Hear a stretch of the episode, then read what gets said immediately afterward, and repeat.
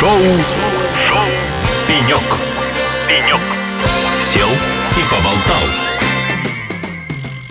Доброго времени суток всем тем, кто только подключился к эфиру «Эхо Лосей». Это шоу «Пенек». Сегодня рада поприветствовать в студии «Эхо Лосей» члена правления, председателя Совета по финансово-промышленной инвестиционной политике Торгово-промышленной палаты РФ, сопредседателя Организационного комитета форума информационных технологий «Инфоспейс» Гамза Владимира Андреевича. Владимир Андреевич, добрый день.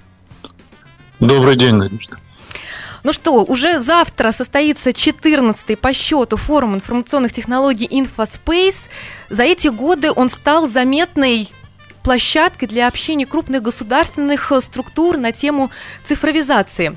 Что этому способствовало? Что стало толчком для этого форума? Ну, на самом деле толчком стала а, общая э, цифровизация в мире всех отраслей, включая цифровизацию и, э, там, финансовых э, и, и, и даже бытовых вопросов. Ну а то, что форум успешный, это то, что мы провели уже 13 таких форумов и ежегодных, и завтра будет 14. И то, что он э, э, существует столько лет э, и собирает большое количество экспертов и участников, это и есть основа успеха завтрашнего форума. А что вы ждете завтра от InfoSpace в 14 раз? Мы ждем, что нам удастся обсудить самые острые темы, которые сегодня существуют эти острые темы сегодня возникли в связи с тем, что на Россию оказывается сейчас э, беспрецедентное э, давление так называемых недружественных стран, а санкционное э, массированное, комплексное такое системное давление. И в этой связи, конечно, возникло очень много вопросов, связанных с дальнейшим развитием цифровизации нашей экономики, нашей жизни и так далее – Поэтому мы постараемся обсудить самые актуальные вопросы.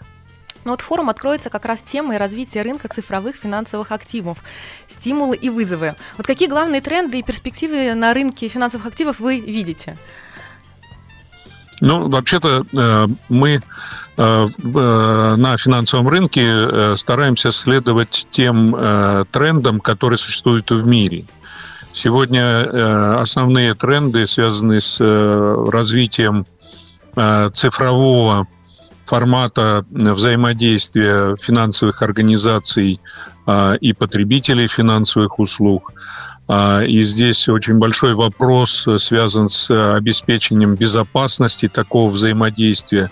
К сожалению, когда наши граждане осваивают что-то новое, и прежде всего вот в такой сложной цифровой сфере возникает огромное количество проблем, связанных и с потерями, и с э, собственными, да, по, э, в связи с тем, что неправильно пользуются там цифровыми технологиями, ну и с тем, что мошенники, они очень быстро э, улавливают те проблемы, которые существуют в таком взаимодействии, и используют их Э, в неправомерных криминальных целях. Ну и э, э, второе, второе такое существенное направление в этой сфере – это создание цифровых сервисов, использование интеллектуального, искусственного интеллекта для того, чтобы бизнес имел возможность взаимодействовать с э, структурами финансовыми, с финансовыми институтами 24 э, на 7. А, здесь э, достаточно большая предстоит работа, а, и вопрос очень острый сейчас стоит. Это связано с использованием цифровых финансовых активов, тех же так называемых криптовалют – и так далее. И э, вопрос, конечно, самый острый сегодня – это вопрос а, расчетов по э, внешнеэкономической деятельности. К сожалению, здесь есть э, большой пласт проблем. А кто вместе с вами будет обсуждать эту тему? Кто участники делового завтрака, с которого форум и откроется? Ну, э, мы постарались пригласить всех тех, кто э, сегодня, э, как говорится, находится на острие этих всех задач, которые стоят перед финансовым рынком. Это будут и представители кредитных организаций Центрального банка, а представители бизнеса цифрового – аналитики, которые а, будут а, давать такую актуальную информацию о, о состоянии этой сферы.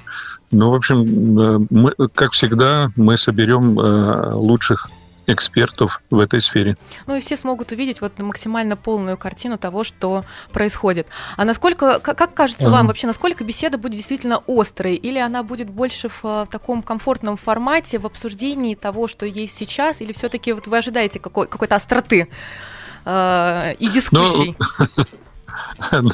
Вы знаете, мне не хочется хвалиться, да, но я думаю, что не зря меня пригласили в качестве модератора делового завтрака я всегда стараюсь, э, чтобы обсуждение шло а, э, не в, э, не мажорное, кулуарное, там, а легкое для участников. Я постараюсь задать им такие вопросы, которые будут вынуждать их говорить объективные вещи. В общем, будет очень интересно. Владимир Андреевич, Россия да отличается от э, Европы и других стран действительно развитыми технологиями в направлении финансов. Приезжая в другую страну, ты, конечно, столкнешься с тем, что порой невозможно по сотовому телефону перевести куда-то денежные средства. Но, ну, в общем, мы достаточно широко и достаточно глубоко продвинулись э, в развитии финансовых технологий. А что ждет нас еще впереди в финансовом секторе? Какие технологии и сервисы мы можем ожидать? Есть ли у вас такая информация? Ну, ну да, естественно. Э, на самом деле очень много направлений, по которым э, в ближайшие годы будет развиваться э, в финансовой сфере цифровой, цифровой сервис. Ну, во-первых, я глубоко убежден, что будет доведена до хорошего состояния биометрическая система данных, э, по которой э, люди смогут дистанционно, безопасно общаться с финансовыми организациями. Доработа, будет доработана система создания цифровых профилей потребителей финансовых услуг, которые будут позволять им достаточно широко общаться с широким кругом финансовых организаций, банков, финансовых организаций. А, та же система быстрых платежей будет э, расширена, и я думаю, что через какое-то время э, все потребители финансовых услуг и граждане, юридические лица будут в основном пользоваться именно системой быстрых платежей. Э, понятно, что национальная платежная система платежных карт требует доработки особенно в связи вот э, с этими санкционными проблемами. А, Центральный банк запустил э, такой сервис, как э, Marketplace, сначала для физических лиц, а сейчас стоит вопрос о том, чтобы этот маркетплейс и сделать доступным для юридических лиц, для бизнеса, а это сразу позволит э, любому э, э, юридическому лицу обслуживаться в огромном количестве, ну, в большом количестве финансовых организаций и выбирать самое лучшее, что есть. А вот для ну тех, и... кто не э, знает про идею с маркетплейсом и его существование, несколько слов могли бы сказать?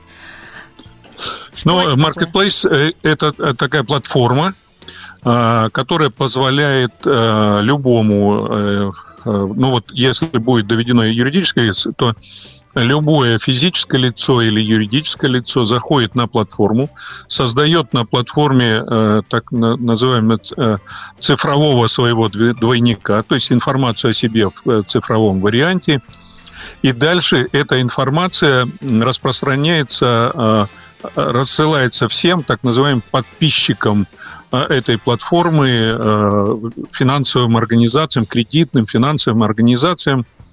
И они могут предлагать этому потребителю финансовых услуг все свои услуги, самые лучшие, какие у них есть. А он может совершенно спокойно выбирать. То есть это позволяет не привязываться к одному банку или к одной там финансовой организации, а пользоваться услугами самого широкого круга. Ну, интересно. И сейчас уже этот маркетплейс работает для физических лиц. Для физических лиц, да. И сейчас стоит вопрос, уже э, инициатива такая э, дорабатывается вместе с Государственной Думой, чтобы внести изменения в законы и чтобы э, юридические лица также могли пользоваться маркетплейсом. Спасибо вам большое. Работа. Спасибо большое за интересную информацию. Следующая тема, о которой бы я хотела с вами поговорить, понятие цифровой рубль. Насколько нам известно, что на 1 апреля было запланирование тестирование цифрового рубля. А в чем вообще преимущества и риски цифрового рубля для государства, для бизнеса и для нас с вами, как граждан России? Ну, зная хорошо Центральный банк, я думаю, что раз было запланировано, значит, было проведено. Если, О результатах узнаем даже позже. Если, да, да, даже если в публичном пространстве ничего нет. Э, э, я хочу, чтобы все э, поняли, что такое цифровой рубль, просто и понятно. Значит, у нас есть три формы э, существования э, денег. Наличные, безналичные и электронные деньги. Вот электронные деньги уже сегодня существуют. Когда вы э, приходите в э, э какой-то банкомат э, и э, отправляете деньги на счет своего телефона, на оплату своего телефона на, на счет компании, провайдера, то вы создаете электронный рубль. У вас там кошелек есть, и это, это э, из наличных наличные, денег он превращается из наличных, в электронный. Он превращается в электронные, да. Вы отправляете не на счет в банке, а на свой кошелек, который у вас есть э, э, у того или иного провайдера. А вот то, что будет цифровой рубль, э, имитируемый Центральным банком, это будет такой же самый электронный рубль, но будет называться цифровой рубль, потому что он будет имитироваться центральным банком. У вас будет кошелек, вы э, наличные или безналичные отдадите центральному банку через э, э, какой-то банк, которым вы обслуживаетесь, а центральный банк вместо этих ваших наличных или безналичных зачислит в ваш кошелек – эти самые, этот самый цифровой рубль, которым вы сможете свободно а, рассчитываться так же, как и пластиковой картой. Отлично, разобрались в понятиях. Теперь, что это дает э, мне как человеку и мне как представителю бизнеса? Это дает э, возможность э, очень быстро осуществлять платежи. Это дает э, возможность создать э, Э, систему. Вот, вообще, на самом деле, вот электронный рубль, он очень похож на э, наличный рубль. То есть вы не привязаны к счету банка, вы, это ваш, на ваш, в вашем кошельке но только не в наличном виде, а в электронном виде. В вашем кошельке эти деньги. Вы можете спокойно, свободно в любое время 24 на 7 рассчитываться и не, не привязываться там к э, технологиям работы банка и так далее. Это первое, что вы легко можете пользоваться этими э, средствами. Ну и э, второе, с точки зрения э, э центрального... Ну, вот и в этой части э, это уменьшит количество наличных рублей в обороте и создаст э, условия для уменьшения вот этих затрат, которые есть и у Центрального банка, у нашего госзнака, у кредитных организаций по обслуживанию, по, оборот, по обслуживанию оборота наличных рублей. Ну и э, плюс центрального, у Центрального банка появится возможность контролировать правильное использование э, бюджетных средств, которые э, используются для различных видов оплат через цифровой рубль. Ну, а видите ли вы какие-то риски в, во внедрении технологий, связанных с цифровым рублем и вообще с общепринятым ну, использованием, вот уже таким общепопулярным? Ну, здесь риски на, на самом деле здесь риски стандартные. Первое – это риски э, э, надежного обеспечения защиты этих кошельков. электронных, в которых вы будете хранить цифровой рубль. А второе, вторая большая проблема, которая ну, существует у нас сегодня в стране, это мошенничество. У нас, к сожалению, идет рост мошенничество э, относительно, ну, э, против э, частных лиц, так называемые социальные инженерии используются в этих мошенничествах. Поэтому будут стараться там из этих кошельков достать ваши деньги. Ну, это стандартная проблема, она сейчас известна, идет работа по ее преодолению. Ну да, карманные мошенники превратились в электронных мошенников, э, ну, в соответствии с всеобщей цифровизацией. А, ну, ну и так, нашей с вами беседы последний вопрос. А, вот несколько слов и ваше мнение по поводу будущего криптовалюты в России. Будет ли легализация, создание криптобиржи? Ну, поделитесь а, несколько слов. Дело в том, что у нас э, э, такое общее понятие криптовалюта, к сожалению, сегодня объединяет огромное э, число различных видов так называемых криптовалют. Э, совершенно очевидно, что анонимные криптовалюты э, в России никогда существовать не будут, э, не будут легализованы. Э, возможность э, ну, обор... не, не будет легализован э, использование этих валют. Но возможность э, каждому там иметь в э, своей собственности э, любой вид криптовалюты совершенно точно будет. Будет возможность использования, э, э, ну, владения криптовалютами как имуществом, будет э, наверняка, я нисколько не сомневаюсь, легализована четко майнинговая деятельность. Она сейчас вроде как не запрещена, но и, не особо разрешена. Я думаю, что и майнинговая деятельность будет разрешена. А, и функционирование не анонимных валют, криптовалют, то есть криптовалют, которые, у которых известен эмитент. Дело в том, что много криптовалют а у которых эмитент известен, и он несет э, ответственность за эту криптовалюту. А, и плюс э, есть виды криптовалют, которые фактически играют роль таких частных э, денег. На самом деле в мире частные деньги во многих странах разрешены. Поэтому вот вопрос в том, какие виды криптовалют будут разрешены, легализованы, но то, что будет совершенно точно легализовано право на владение теми или иными криптовалютами, ну, тут я не сомневаюсь. Владимир Андреевич, большое вам спасибо за ваше экспертное мнение по ряду вопросов. Мы понимаем, что в эфир все равно невозможно уместить э, все те вопросы, которые сейчас обсуждаются и которые сейчас действительно острые. Я благодарю вас, Владимир Андреевич, еще раз за время да, в нашем спасибо. эфире. Спасибо вам. Напоминаю, что спасибо. у нас был член правления, председатель Совета по финансово-промышленной и инвестиционной политике Торгово-промышленной палаты РФ, э, сопредседатель Организационного комитета форума информационных технологий Инфоспейс Гамза Владимир Андреевич. И это было шоу шоу «Пенек».